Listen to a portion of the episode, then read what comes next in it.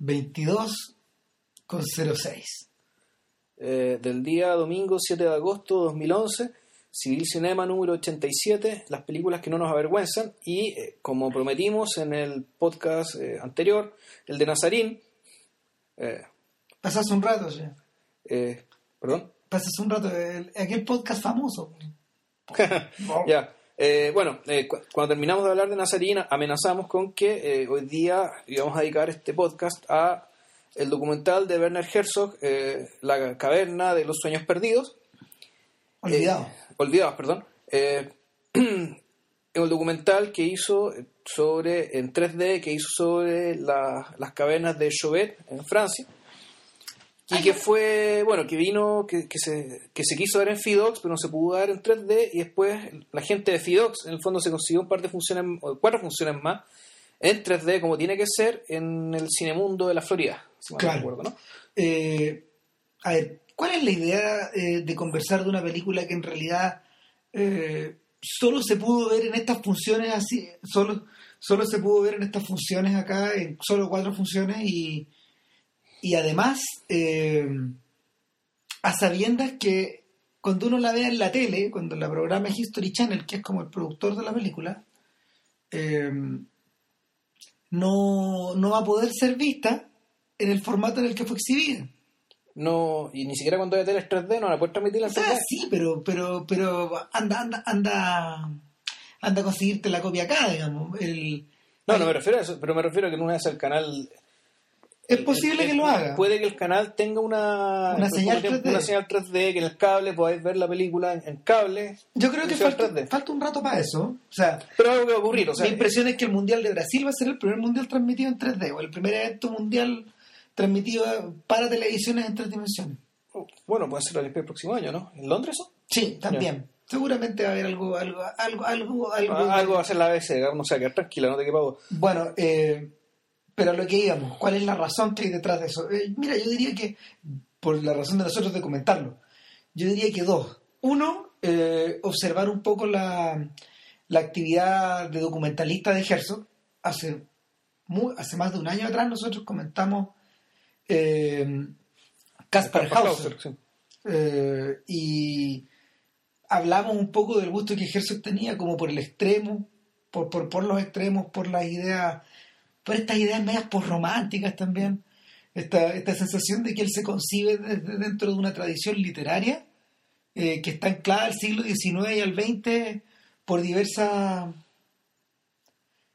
no sé, por diversas corrientes de la, por diversas corrientes como de la, de la cultura, la literatura y el cine europeos, pero particularmente Herzog, el documentalista, es un hueso más duro de roer, es más extraño. eh, a ver, sigue predicando su gusto por lo extraño, por lo, por lo extremo y, y por lo bizarro, pero además eh, se ha convertido en particular en un personaje, no sé, a mi gusto, en un personaje, en un cineasta americano en, ul- eh, en su actividad como documentalista en la última en la última década. ¿A qué me refiero?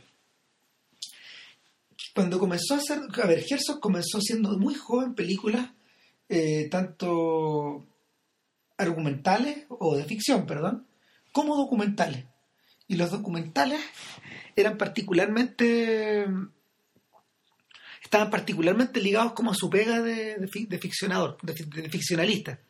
Por ejemplo, está Fata Morgana, que es una especie de que es como una especie de sueño ambientado en una en una África en una África bajo un calor abrasador y donde en el fondo lo que hace Herzog es pasear la mirada del espectador por diversos parajes extraños o parajes abandonados o, o detritus o, o basurales que, que están en este continente, vincularlos a la idea de que es un, pase- es un, es un paisaje muy antiguo y al mismo tiempo que es un paisaje ensoñado por culpa de los, de los espejismos que se producen. De hecho, eh, Fata Morgana es famosa porque filma espejismos, cosas que no se ven. Y sin embargo, hay otros documentales como por ejemplo Tierra de Luz y Oscuridad o El éxtasis de... ¿Cómo se llama? De Woodcarver Steiner, del, del, del, del es como un tipo que es como un tipo que hace del artesano Steiner que es un es un sujeto Un tallador. claro pero pero es una, es una historia acerca de un sujeto que hace saltos mortales en esquí Ya. ¿cachai? Y, y que quiere volar en el fondo.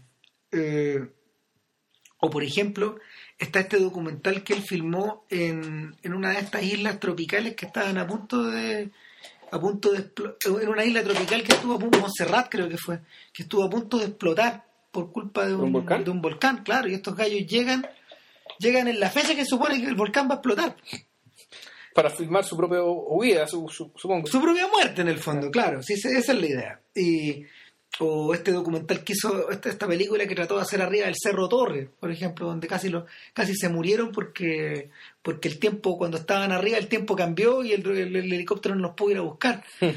Eh, nada, pues a Herzog le han pasado mil y una historias. eh, y hay, hay cierto punto donde, donde, el- donde la ficción y el documental como que se le unen, se le pegan en su vida como lapa, están como, están como unidos, como hermanos, como hermanos siameses.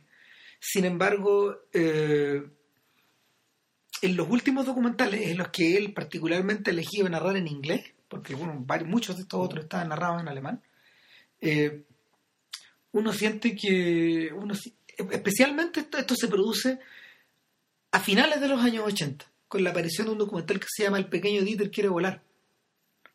Y es un documental también que se hizo para un canal de para un, para un canal de documentales, creo que la National Geographic, me puedo equivocar.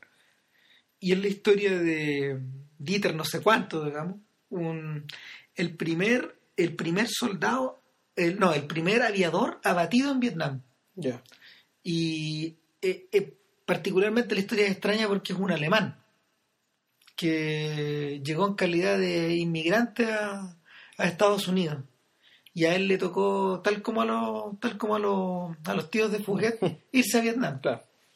Pero para él era un orgullo porque él iba a poder pilotar aviones, que era su sueño. Chan, primera misión, Para abajo. abajo. Y, y queda prisionero de guerra. Y es uno de los pocos prisioneros de guerra que escapó desde las manos del Vietcong. Escapó a través de la selva. Entonces Herzog lo hace revivir todo eso. Se lo lleva a la selva, lo hace correr.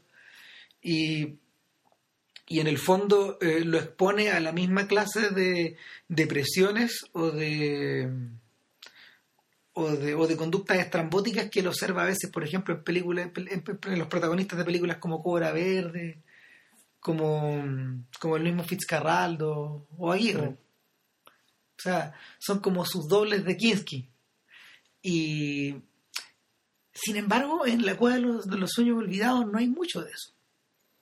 No, en realidad, yo diría que no hay casi nada de eso. No, Es, es- es muy poco. A ver, la, de que de partida, la, lo, lo importante acá, el, el protagonista en realidad es un cuerpo, por decirlo de alguna manera, Sí. pero ese cuerpo es la misma cueva. Es decir, el, la- el protagonista acá, el objeto de interés, no es algo que se mueva, no es algo que esté movido por grandes pasiones, eh, no es un ser humano que, se anda, que ande dando vueltas, digamos, ni forzando, forzando su propia humanidad, forzando su condición física o su fortaleza mental para lograr lo inaudito, sino que el protagonista de esta película es realmente la caverna, y es una caverna que Herzog trata como si fuera un cuerpo, mejor dicho, un- casi como un corazón, algo que está vivo. Es algo que está vivo, pero que está ahí, está siempre igual.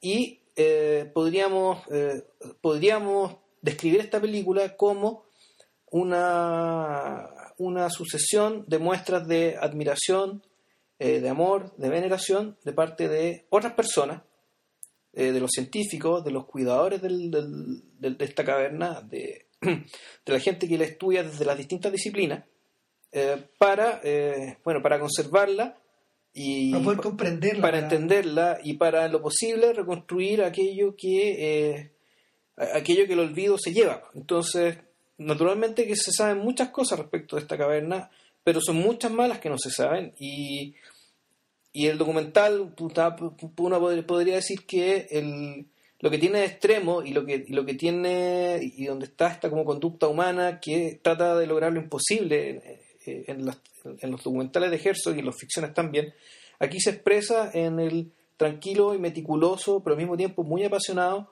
trabajo de, eh, no sé, 50 científicos, digamos que de distintas, desde, distintas, desde sus distintas disciplinas, quieren entender esto que, eh, que es un milagro. Ahora, eh, lo, interesante es que, si bien eh, estamos hablando de científicos, es decir, estamos hablando de gente rigurosa, racional, muy metódica y con un pensamiento muy concreto, eso no les impide eh, a ellos y al mismo Herzog, digamos, y de ahí su interés en, algunos científicos en particular, además con los cuales conversó más, de, que esa, esa forma, su forma científica de aproximarse a esta caverna eh, termina resultando en, en una, no, sé, no decir una comprensión mística, pero sí una, una especie de comunión o más comunión con el lugar que, que ya escapa a, que escapa a su propio método científico. Es decir, ya es algo que no, que no, que no estudia, sino que hay un, hay un vínculo, hay, hay un vínculo y hay una creencia y hay una, hay una acción de atribuirle a la caverna ciertas cosas de parte de estas personas. Ahora, eh, deberíamos explicar qué es esta caverna. Antes de eso, me gustaría que, eh, no sé, dejar, dejar enganchado para adelante la idea de que discutamos, no sé, tal vez después de la pausa, si es que hacemos. Si es que hacemos, sí, claro. Eh, que en realidad, a pesar de que parece un artefacto muy distinto a las otras pegas que Herzog ha hecho a través del tiempo, sí hay puntos de contacto. Sí, lógicamente los hay. Hay puntos de contacto que uno los puede rastrear tanto en modos de ser como, como en maneras de referirse a las cosas, con la, como la actitud misma que el propio realizador tiene frente a la naturaleza, por ejemplo. Y, y en ese sentido... Eh, Herzog parte afirmando un par de cosas que, o, se desprende un par de cosas de, que, que, nos podría servir como punto de partida. Una de ellas es la idea de que eh, lo que corresponde, lo que, lo que funciona dentro en la cueva, también funciona hacia afuera. Es decir, que esta cueva, esta cueva eh, está inserta dentro de un medio ambiente que de alguna forma es tan interesante o tan misterioso como lo que hay el interior de la propia cueva. Hmm.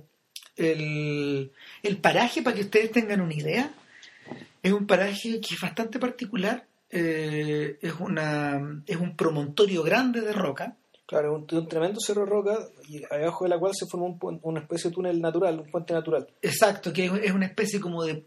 es como una especie de arco de piedra. Por el cual pasa el agua. Ahora, los científicos presumen que el espacio en particular que está habitado por una densa una densa fauna en el periodo de la glaciación, donde obviamente se hicieron estas donde se hicieron estas pinturas, eh, fechas que se hicieron estas pinturas, revestía también una especie como de, de importancia mística para las personas que operaban dentro.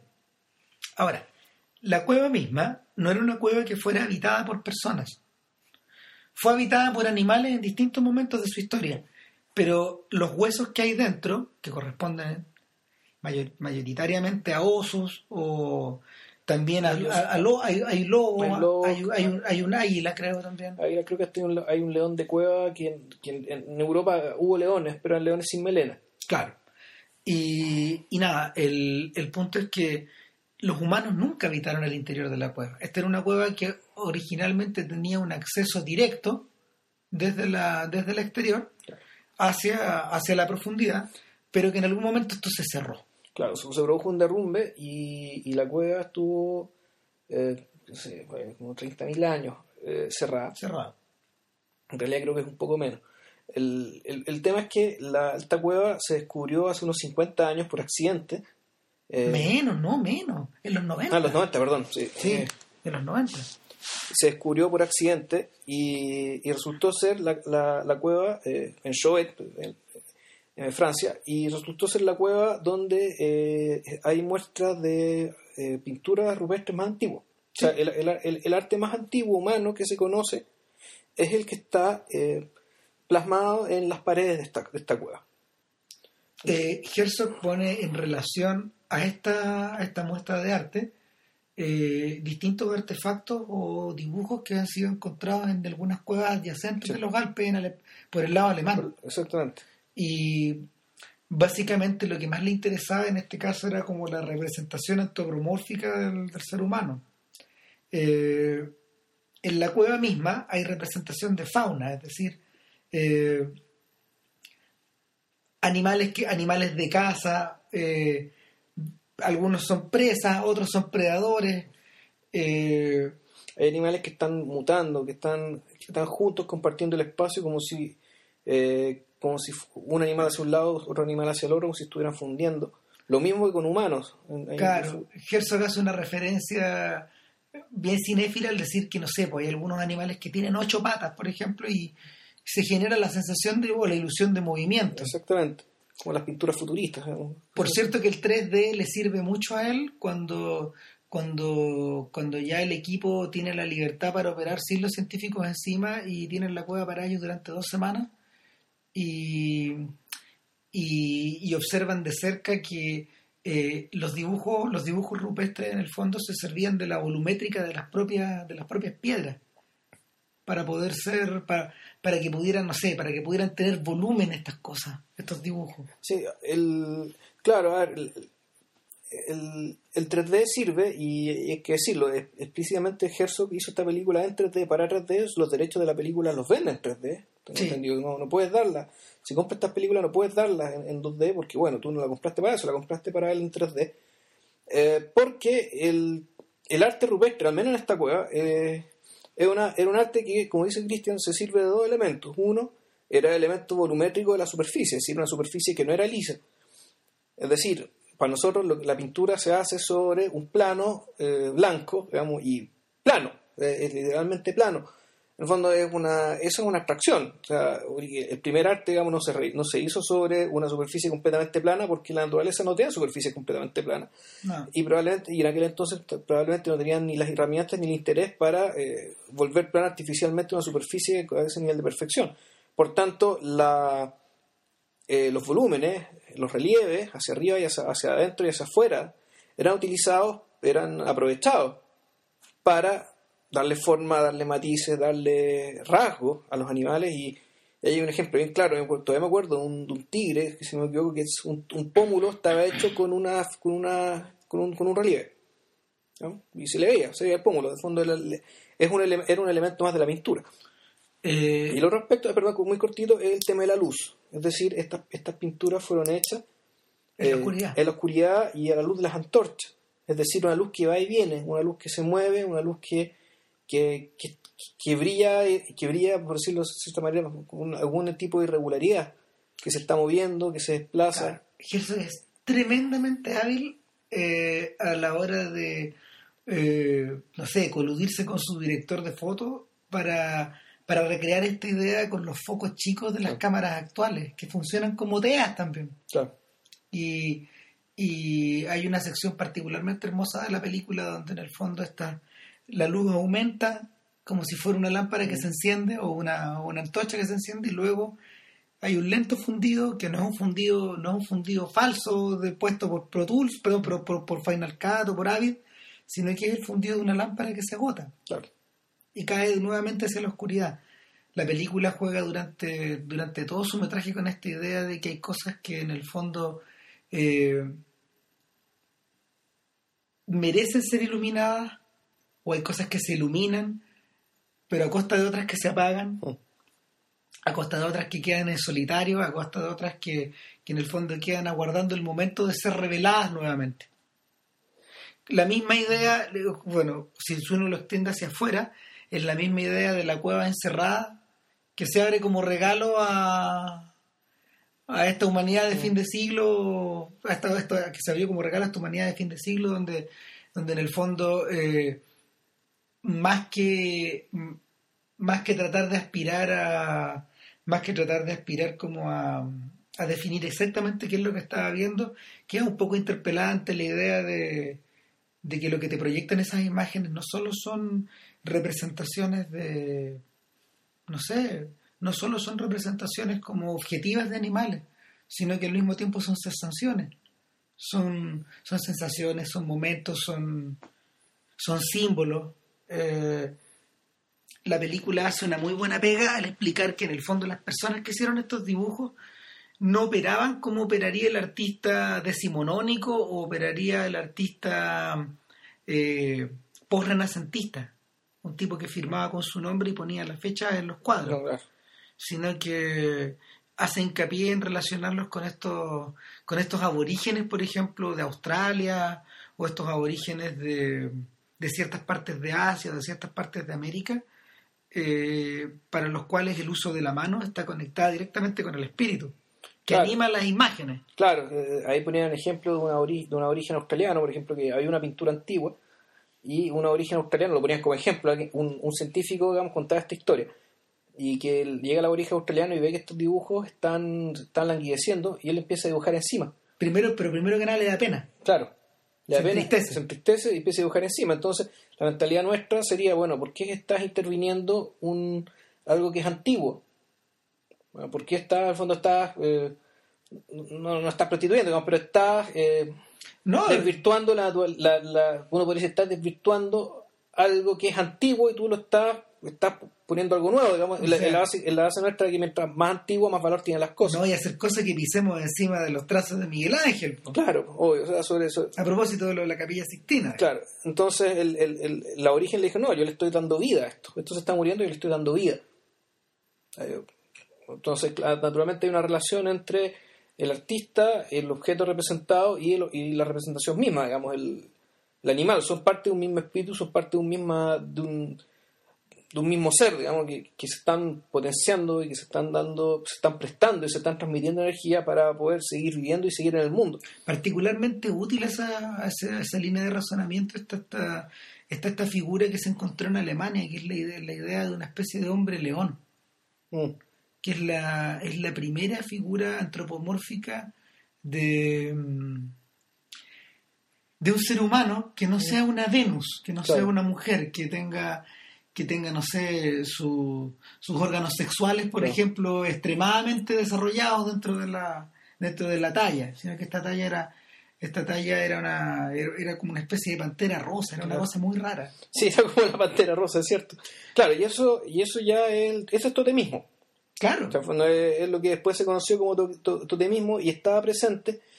No, esto no, no apareció en Chauvet, pero apareció en una, en una caverna de Alemania eh, que tenía comunicación con Chauvet, donde eh, hay ciertas estéticas que se, eh, que, que se repiten, porque hay que recordar que en aquel entonces estamos hablando de la era del hielo, donde eh, había una capa enorme de hielo, eh, de hielo, de hielo sólido, de nieve, Sí. que hacía que lo que antes era muy abrupto y muy escabroso, por ejemplo, cruzar los Alpes, bueno, en aquel entonces no lo era tanto. Bueno, prácticamente una superficie plana, digamos, mucho más manejable, digamos, que cuando se derritió el agua quedaron las montañas y eso hizo- y se hizo mucho más difícil el tránsito. Pero en aquel entonces no lo era. Eh, y, pues, por ejemplo, en aquel entonces eh, el Reino Unido, eh, la, Gran Bretaña está, está con- conectada por el continente. Y eso los mitos celtas lo, lo- lo recogen, digamos. Eso es, eh, tenía un nombre, eso creo que se llama el Tignanog. El, el- el fondo, este- todo este bloque, digamos, de, de que era, el, que era los, el, el mundo celta, digamos, que era terrestre, que estaba la isla británica, el norte de Francia, el norte de España, lo que ahora es Galicia, todo eso era un puro, era, era un puro territorio, digamos.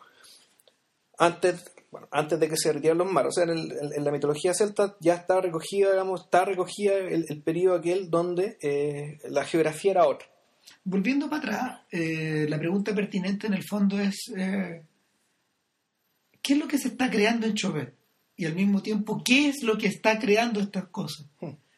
Eh, Herzog gasta harto rato en eso. Eh, le pregunta a distintas personas. O sea, y, y casi todos tienen una opinión bastante forma- formada al respecto. Eh, le pregunta, por ejemplo, a, a un antropólogo que eh, en, en un, en, un, mo- en un momento muy herzogiano él revela que fue artista de circo. Claro. Eh, le pregunta a un señor que fue presidente de la Cámara de Perfumeros de París. Claro, que es el científico jefe de todo el asunto. Claro. Y que es un señor que tenía un olfato muy desarrollado Claro, y, y que a través de su olfato él trataba de buscar eh, otras entradas. pues, Eso está buscando él. exactamente. él Y, otras, ca- otras cavernas. Era O sea, su característica. Ahora, le pregunto a un señor, por ejemplo, que, que él trata, a este señor de bigotes, que no me acuerdo quién era, digamos, que, que es el que definía el sentido del paisaje primero y luego nos explicaba cómo, cómo se casaba con las armas de la época, Ah, ya. sin mucha suerte, digamos. Pero eh, ninguna de las respuestas se parece. Y ese es en ese punto donde yo me empecé a acordar de algunas otras películas de Herzog que tienen esta clase como de, de idas y vueltas. La que más me viene a la memoria es el último documental, del, el, documental previo a esto, que era Encuentro en el Fin del Mundo. Esta película que, que Herzog hizo con el auspicio de, de la de la compañía científica en el fondo que está a cargo de la, de, la investigación en la Antártica. A él se le cursa una invitación, ellos postulan con unos, a unos fondos estatales de distintos lados, obtienen el permiso, se van en un avión Hércules y llegan hasta la Antártica y, y, lo que hace Herzog dice, precisamente no vengo a filmar pingüinos, no se preocupen, eh, pero, pero gasta, gasta una buena cantidad de metraje en entender qué es lo que hacen las distintas personas que viven ahí, en este lugar. Y, se repite un poco esta misma escena. Eh, hay, una, hay una señora, por ejemplo, que, que es como una artista de performance, que vive ahí entreteniendo gente y como que gana plata en eso. Hay otro tipo que es como un... Hay, un, hay, un, hay un señor que es maya, o inca creo, no me acuerdo, pero que él es, él es gaffiter. Entonces, pero él hace unas ceremonias también. Hay un sujeto que es un ruso que, explica que él, él, trabaja, él trabaja, creo que haciendo es cerrajero, porque tú una pega más o menos parecida, pero él tiene unos recuerdos muy, muy dolorosos de su vida pasada, entonces su, su característica es que eh, él posee una mochila preparada para irse, en cualquier momento, y explica los contenidos de la mochila.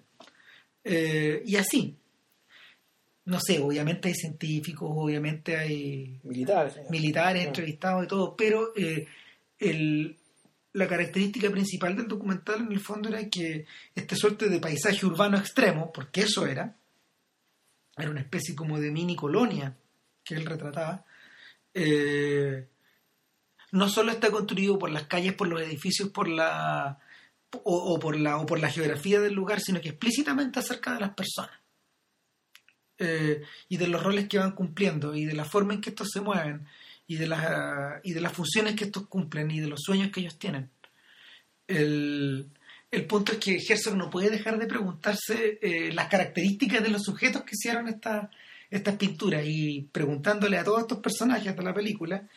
Eh, la primera pista es este personaje que tiene el, dedo chueco, Que tiene el dedo meñique torcido, claro, claro abierto. Que es uno de los pintores de la cueva. Claro, de, de hecho, bueno, eh, cuando John Berger fue el santo patrono de este podcast, el Trashovet, y escribió un, espectacular artículo en el Guardian. Que, fue el primero, digamos, de estas personas en definir esta cueva como un cuerpo, como, como las vísceras de claro. Eh, claro, y, él, una de las primeras cosas que ve a, la entrada, efectivamente, hay, un, hay, una, hay una silueta parecida a la de un bisonte formada sobre la base de puntos rojos, y estos puntos rojos en realidad son eh, impresiones de mano. Y la mano era esta mano del, de, la persona que tenía un, el meñique doblado hacia afuera, salido hacia afuera. Y ese meñique después, esa mano se repite en otro lado, abajo. Sí, el, interior. pinta en el interior y, y ese podríamos decir que es el primer artista eh, individualizado del mundo, del historia del mundo. Es, esa es, él lo quiso filmar, pero bueno, eh, quiso el azar que hubiera el dedo doblado y pudiéramos saber que, bueno, él tiene al menos dos obras dentro, dentro de la caverna. Otra pista que hay dentro de la caverna que es muy extraña es que eh, en alguna parte hay un altar. Sí. Donde amontonaron. un cráneo de oso. un cráneo de oso puesto sobre un altar. Eh, por ejemplo, están los, hay lugares donde eh, el, suelo está más hundido que es donde los osos se acostaban a dormir durante mucho tiempo. Entonces, tanto oso que se acostó ahí por tantos años, pues, se hundió un poco el suelo. Pero aparte de eso, no hay mucho más. Hay, hay dos o tres características más que me acordé ahora. Una de ellas, por ejemplo, era que mm, del estudio exhaustivo de la cueva, los tipos han podido definir qué pinturas se hicieron primero y qué otras ah, después. Eh, han ido como, como operando sobre la base de ir escaneando cada capa, digamos.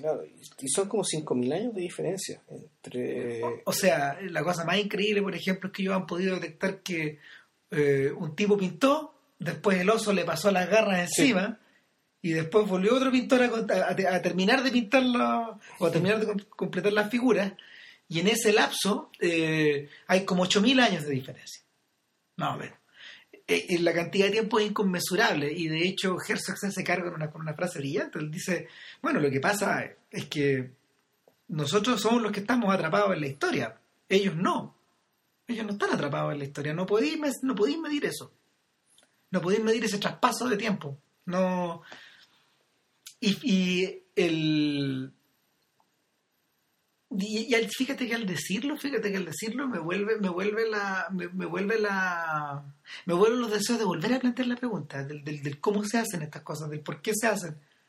Eh, Mira, el, los animales que están, eh, que están pintados de partida no, no suelen, no están representados de una manera muy feroz, ni una manera tampoco particularmente distanciada, sino que eh, son perfiles como quien podría hacer el, el, relato de una persona. Eh, es como la expresión que tengo. Y hay una, hay una humanización, eh, pero no tanto en el objeto, sino en quien. No, no tanto en, decir que estos, anima, que estos animales tienen. se parece a nosotros. No, no, no, está ahí el tema de la humanización del animal, sino que está en que el. ¿Cómo decirlo? En que quien, quien está pintando percibe a los animales como, como seres iguales ¿Y eso por qué? Bueno, porque el, en aquel entonces los seres humanos nacían y vivían en un mundo de animales, donde ellos eran una minoría. Como, dice, como dice John Berger, los, eh, los humanos no, nacían en un planeta. No. Es decir, no nacían, eh, no nacían en un lugar que era abarcado por la mirada humana, o que era considerado como, ya sea planeta, como esfera de tierra dentro del aire, digamos, ni siquiera tampoco era un concepto de mundo, tampoco nacían en un mundo, sino que nacían en, en, la, en una naturaleza poblada de animales donde ellos eran un animal más. Un animal con particularidades, eh, pero, eh, eh, pero una minoría. ¿Se acuerdan de las escenas iniciales de 2001? La idea está captada a la perfección. El, están, están, están estas criaturas, estos estos prototipos de estos prototipos de hombres más monos que hombres bueno ahí sin embargo están al lado de los tapires están cerca del león están cerca de la pantera duermen todos apiñados de noche eh, aterrados por el miedo aterrados por la oscuridad. Y y eso fíjate ayuda a conectar con una idea que que ha tenido desde muy muy muy joven y es la idea de la o es la impresión de que al revés de lo que ocurre, por ejemplo, con los documentales de Disney sobre la Tierra, o los documentales de, David Attenborough, es decir, de Lord David Attenborough sobre la Tierra, ¿cachai? Que, que exhiben la preocupación de la preocupación casi darwinista, por ejemplo, por la por la evolución o por la o, por explorar o por explorar la variedad de especies por, por situar al animal o al, o al ser vivo dentro de un eh, dentro de, una, estructura autocontenida que nosotros denominamos mundo o ecosistema o fauna, etc. Eh, en fondo es ilustración, es decir, es, darle orden, es darle orden al mundo, en este caso, bueno, al mundo animal. Bueno, la idea de Herzog es toda la contraria. Herzog dice, eh, lo dice en el documental, de, lo, lo menciona en el documental de de Encuentro en el fin del mundo a propósito de la vida submarina y de la vida, de la, de la, de la microvida que existe en ese lugar. Y también lo mencionaba en el libro de Paul Cronin, el Herzog con Herzog, que editó Faber and Faber. Él dice eh, que él le tiene respeto a la naturaleza, pero no por su majestuosidad, sino que por su salvajismo, por su crueldad, eh, por lo devastadora que puede llegar a ser o por lo, por lo poderosa que es, por lo violenta que es. Eh, la imagen favorita de Herzog es la imagen del, de la superficie del océano.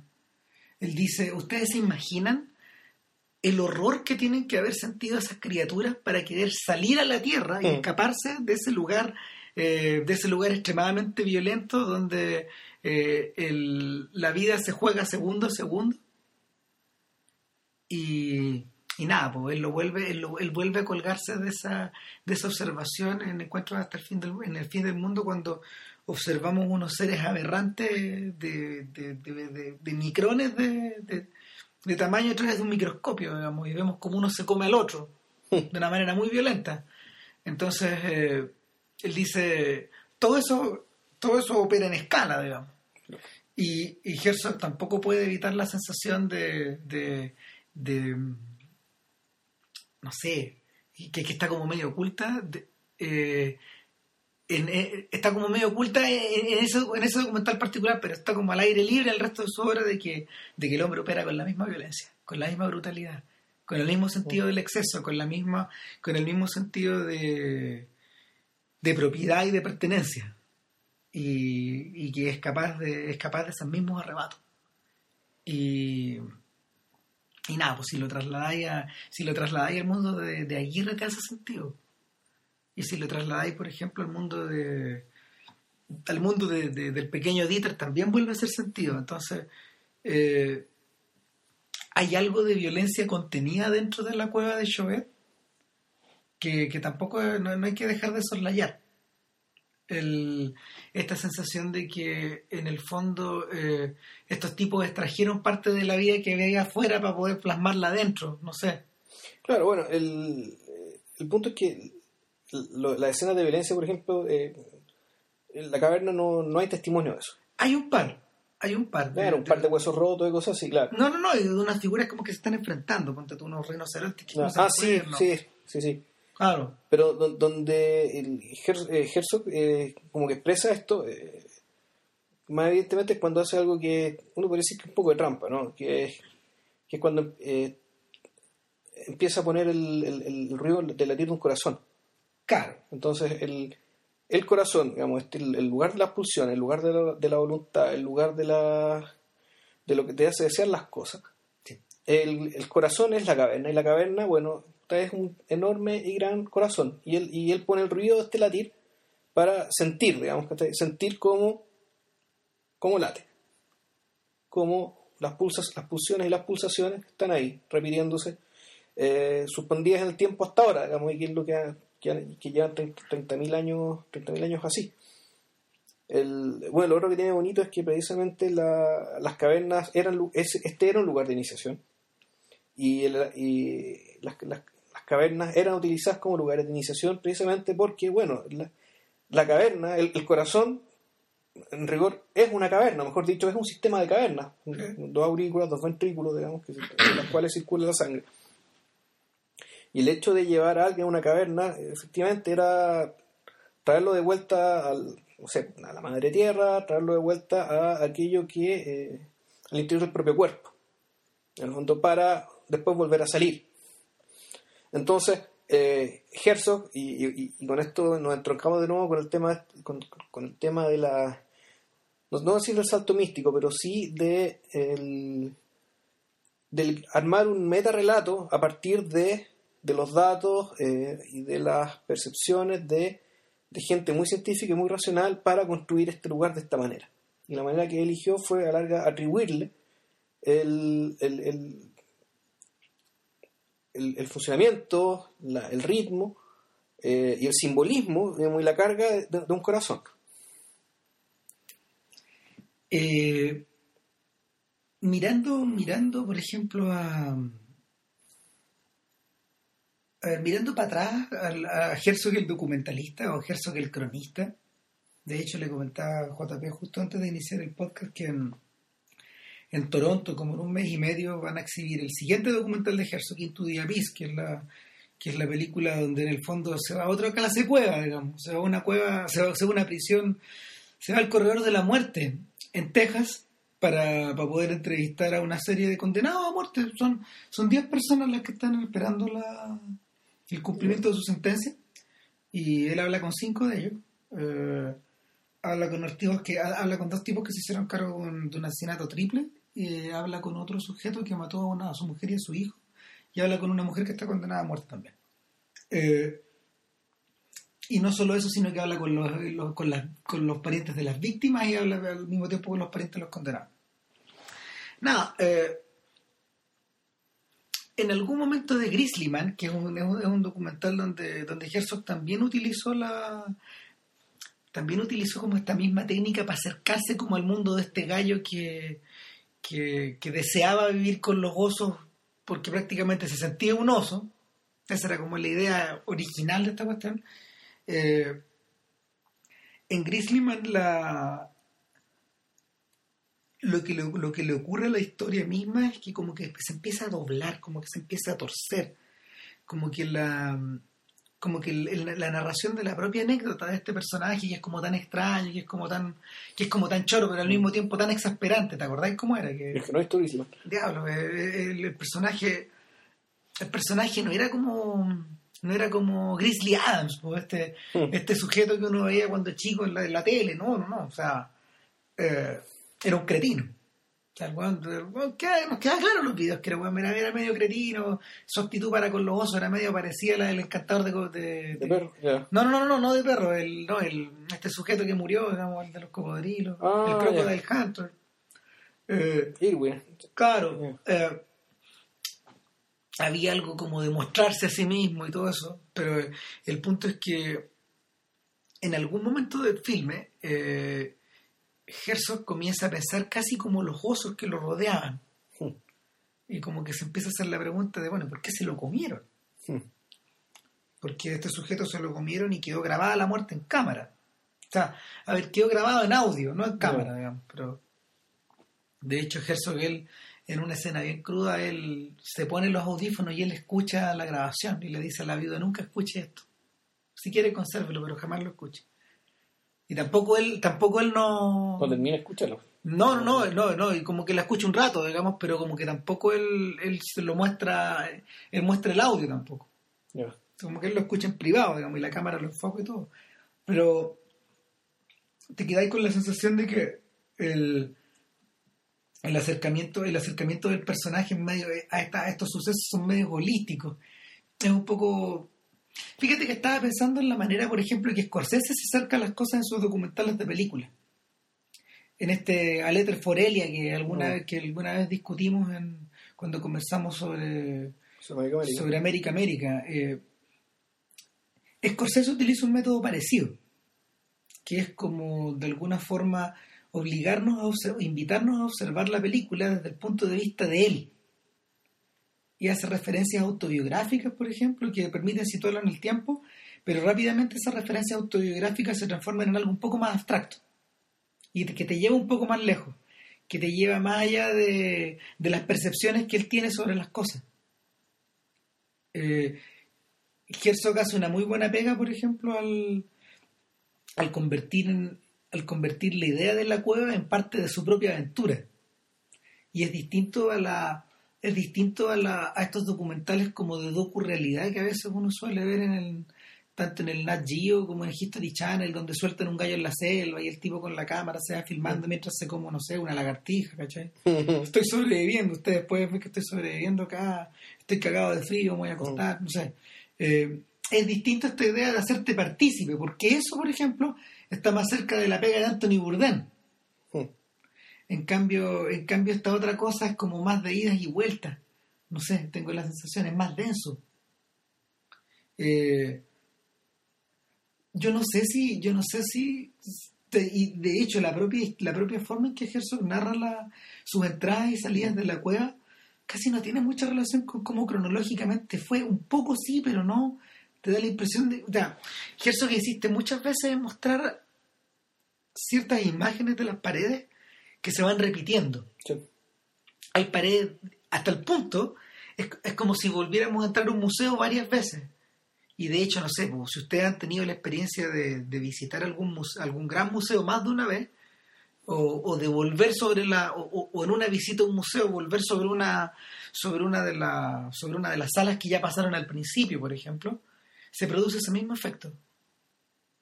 Esta idea como de volver a estar delante del lugar.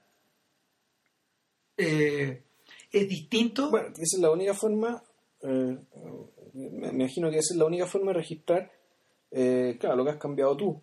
Claro. En la medida que estás viendo esto, o lo que ha cambiado la, mirada de Herzog. En este caso, el, por, por, el hecho de estar, por, por, por, el hecho de estar acá. Cosa que, claro, esto de esto que en realidad no sugirió precisamente lo contrario. Es decir, yo no cambio. Yo como me como la lagartija, pero no cambio, digamos, y cuando vaya a la selva al lado, digamos, ¿cachai? Voy a seguir, siendo como el mismo sujeto, va a ser con la misma mirada, con la misma, con el mismo foco, con la misma idea. como los episodios de Doctor House, pues, que en el fondo son Sherlock Holmes. Claro. Y son siempre iguales. All over, all over, all over. Y, Y ese es su plus, pues, en este caso, ¿cachai? Claro, claro. Así entretienen y claro, porque son series y bueno, eso precisamente están hechas en serie, una serie, una tras otra, tras otra, tras otra. Eh, el, lo- yo creo que hay, hay dos cosas que eh, también vale la pena mencionar sobre este documental. Uno está el, el aspecto técnico y la forma muy eh, forma bien simpática en que lo revelan. Hay, el- esta película parte con un parte con un plano secuencia Muy hermoso. bien largo, muy largo, donde eh, una cámara se levanta desde el suelo, Alguien va caminando. desde un viñedo, impresión. como si alguien estuviera caminando en un viñedo. ¿Cachai? Además, bueno, con eso diciéndonos, bueno, nosotros, digan lo que digan, nosotros, eh, nosotros vamos a mirar, nos vamos, nos a meter a esta caverna, nos vamos a meter a su lugar no sabemos qué es todavía porque está empezando la película, pero nosotros estamos partiendo desde acá. Esto es un viñedo o un, cultivo y esta cámara empieza como a desplazarse como si estuviera caminando, como un steadicam o algo, y se empieza a elevar, elevar, elevar, elevarse, y bueno, qué alta la grúa, y no, no es grúa, y, la cámara empieza a acercarse, acercarse, acercarse hacia el, el gran murallón eh, de piedra donde están las cavernas. Y bueno, ha- hacemos con este gesto de cámara, digamos, puta, el viaje desde el, el mundo de la agricultura, que sigue siendo nuestro mundo, eh, el, el mundo eh, de las sociedades eh, sedentarias, por decirlo de alguna manera, eh, Lo permanente. lo permanente, exactamente. Y desde ahí partimos con una cámara que llega hasta la caverna, o a sus alrededores, digamos, en un solo movimiento. Claro, llega, llega a lo ignoto, llega a lo lejano, llega a lo antiguo, llega a lo extraordinario, Claro, llega a lo único. Después hay un hay otro movimiento de cámara muy parecido donde la cámara empieza a moverse y ¡pup! pasa por debajo del arco de piedra. Con Entonces- una suavidad. Entonces decís, bueno, ¿cómo filmaron esto? Esto no es una grúa, naturalmente. Será un helicóptero, pero es imposible, no cabe un helicóptero por ese arco de piedra. Y claro, después te muestran que es un avión. Es un avioncito de estos con control remoto, digamos, como estos que... eh, como los De aeromodelismo. de, de aeromodelismo, qué sé yo, que tenía incrustada una cámara. Y, y que y que sí, o sea, es- es- está hecho para para na- naturalmente bueno mostrar el tema de la belleza del paisaje, pero también hay algo como de como de la mirada del ave, Sí. o la mirada de los pájaros, que es como, como el el documental este de Jacques Perrin del, del pueblo migrador, que tenía eh, que era eso, o sea, era, era tratar de que nosotros miráramos el mundo a través de los ojos de los pájaros. Acá no, no es exactamente ese el gesto, pero eh, es, es muy importante, digamos, el, el- el uso de esta cámara es tan importante que de hecho Herzog le, le dedica una especie de pseudo, no un epílogo, en el fondo es Una especie de mini homenaje. un mínimo homenaje y además es cuando la película termina antes de un epílogo, del cual vamos a hablar también, que es donde nos muestran, bueno, cómo hicimos esto. Digamos, y, y- y parte importante, y volvemos al tema, el, eh, esto está mostrado un poco, bueno, para que nosotros veamos cómo se hizo la película, pero también está el, el elemento un poco del homenaje al trabajo humano, Claro. el homenaje a por qué las cosas son posibles. digamos. que finalmente el estadio el que es- es el punto de llegada de la película pues, es, la, la estación final de esta cuestión el, a ver pongámoslo de la siguiente manera la cueva se descubre nosotros miramos lo que hay adentro eh, nos maravillamos por lo, por todas las representaciones que hay Aprendemos todo lo que podemos con la ayuda de mucha gente muy inteligente, muy Claro, dedicada. le sacamos la vuelta a esta idea de que eh, estos animales en principio son una representación semi-objetiva del mundo, pero por otro lado está plasmado de una cierta de un, de- de un cierto germen de espiritualidad o de trascendencia que, que era inescapable, que está unido al acto mismo de crear la pintura. Claro. Eh, Y, y hay un elemento más que, eh, esto lo decía John Berger en su artículo del Guardian, que en las cosas eh, aparecen y desaparecen en, en Sí. un poco de esta caverna. O sea, el- la, la- la- la- sensación que está... es- Herzog lo consigue con los fundidos. de- Exactamente. Por el hecho de que en el, en el mundo que habitaban lo- los humanos en aquel entonces, que por lo demás era el cromañón, es decir, eran ya bastante parecido a lo que nosotros conocemos como Homo sapiens, o mejor dicho, que creo que es la primera, una de las primeras, el- una versión anterior de Homo sapiens era el cromañón. Eh, en, en aquel entonces, bueno, el, el mundo y la naturaleza y el espacio era un lugar en el cual las cosas aparecían y desaparecían detrás de otras cosas. Es decir, el, el, el mundo y lo que se conoce, eh, mejor dicho, la representación del mundo era una repre- representación que tenía que contar siempre con lo sorpresivo, que todo puede estar al, al- a un lado, al otro, a la vuelta de la esquina, detrás de algo, escondido detrás de algo. Entonces, bueno, el, ¿tú qué estás tú? Nada, que, que una vez que absorbemos todo eso, finalmente llegamos a la conclusión de que eso es trabajo. Claro. O sea, y también es inescapable esa idea. La, la idea de que finalmente, eh, aparte de la. aparte del, del de todo el tráfago y la pega de sobrevivir en el fondo, porque eso era pega. Claro. Está también esto. Pero este es otro trabajo. Esto es algo anexo. Esto no tiene que ver con la... De alguna manera está conectado con la idea de la supervivencia, pero también está conectado con la idea de la permanencia y de la trascendencia, como de, de... Esto fuimos. Estos somos. Claro.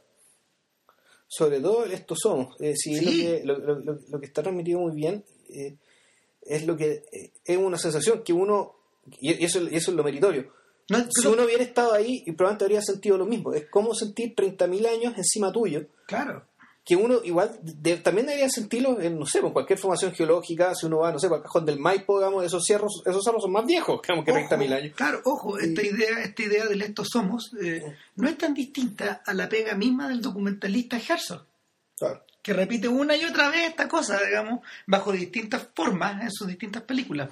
No, claro, y de hecho ya el, el y, y creo que la, la relación el- de sentirse hermano, digamos, de quien registra, de, de quien registra un presente para que quede guardado, para que quede para el futuro, para que el futuro lo vea, la Herzog es absolutamente hermano, digamos, de estos artistas, digamos, de estas personas, de estas personas que en el fondo eh, que también hacían esto pensando en un futuro, pensando en la posteridad, no sé si pensando en la posteridad como la entendían los griegos, como la entendemos nosotros, pero sí pensando en que, bueno, hay algo, esto, esto permanece.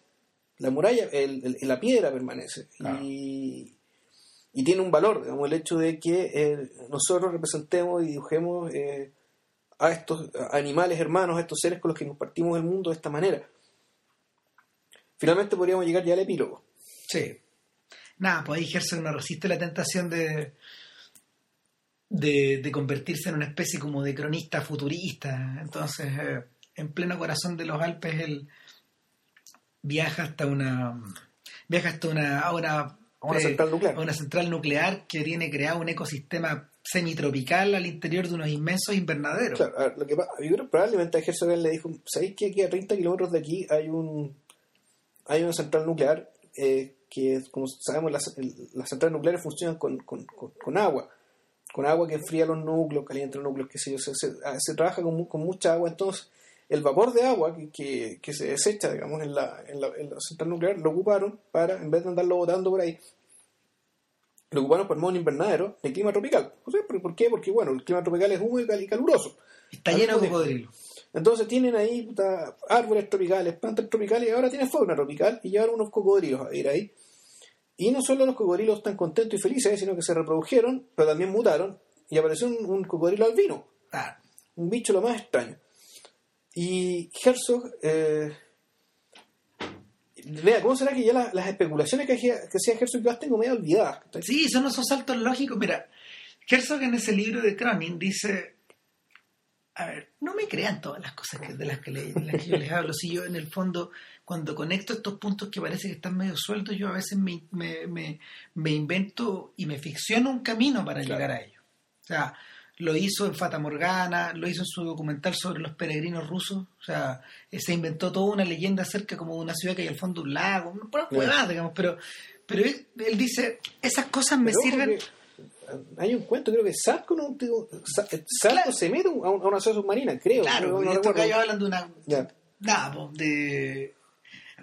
Él dice: No todas las cosas que yo cuento en mis documentales son ciertas, muchas las acomodo. Y, y las acomodo simplemente como para. como para darme un final, o como para. o como para especulación para poder llegar a otro lado. Y, en este caso los cocodrilos. Los cocodrilos son pura.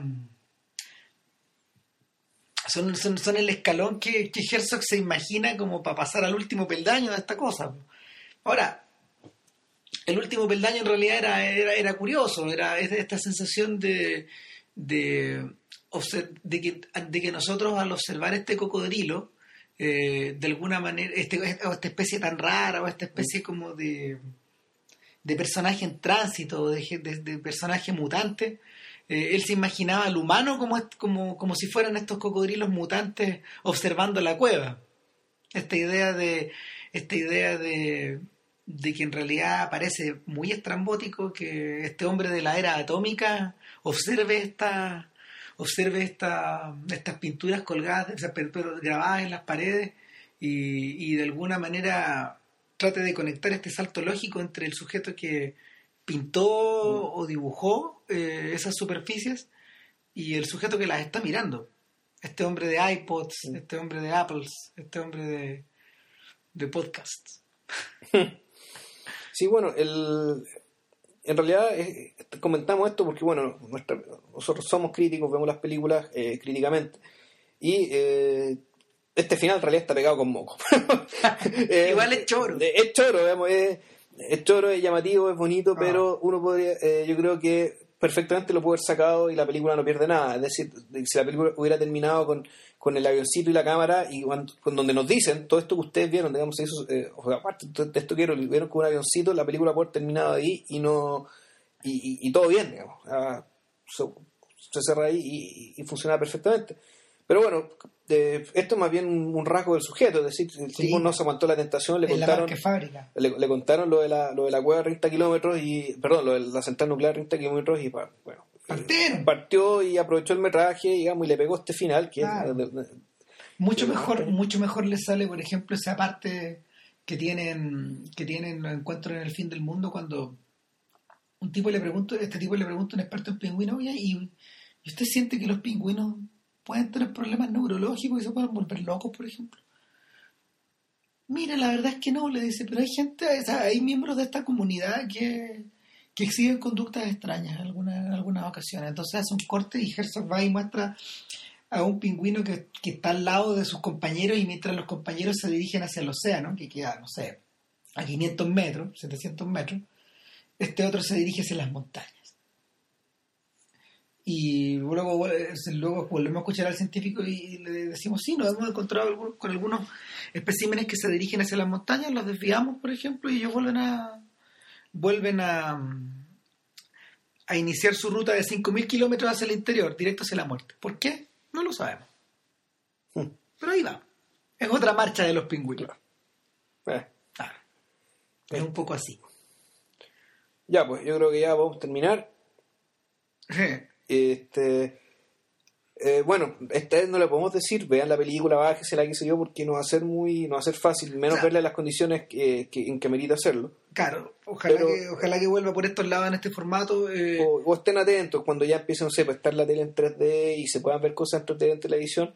Recuerden que existe esta película y aprovechen de verla porque eh, realmente la el tema de las superficies el tema del 3D, de la iluminación de tipo, la, tipo antorcha, y eh, el silencio rotundo, o el sonido del corazón, o la música, eh, parecía música como de, catedral, música religiosa de catedral, ortodoxa y, católica, con, la, con, la, cual se eh, nos muestran este lugar como un, verdadero lugar de, veneración. es algo que realmente vale la pena ver y que no mm, nos permite pensar bastante, eh, tanto las ideas que nota Herzog como las que se nos ocurren a nosotros mismos, eh, sobre bueno, la condición humana, sobre el arte, sobre el paso del tiempo, digamos, es, es, harta, no, no, solamente son ideas, sino que en realidad son hartas intuiciones las que, las que confluyen en, un tema como este. Y, bueno, y eso explica por qué Herzog se empeñó en hacer la película como la hizo y, que haya, haya resultado, bueno, la, la obra resulta, impresionante que resultó. Nada, pues, nos vemos la otra semana. Nos vemos la otra semana que iríamos con Violeta Parra. Exactamente. Así que bueno, eso, que estén muy bien. Chau. Chau.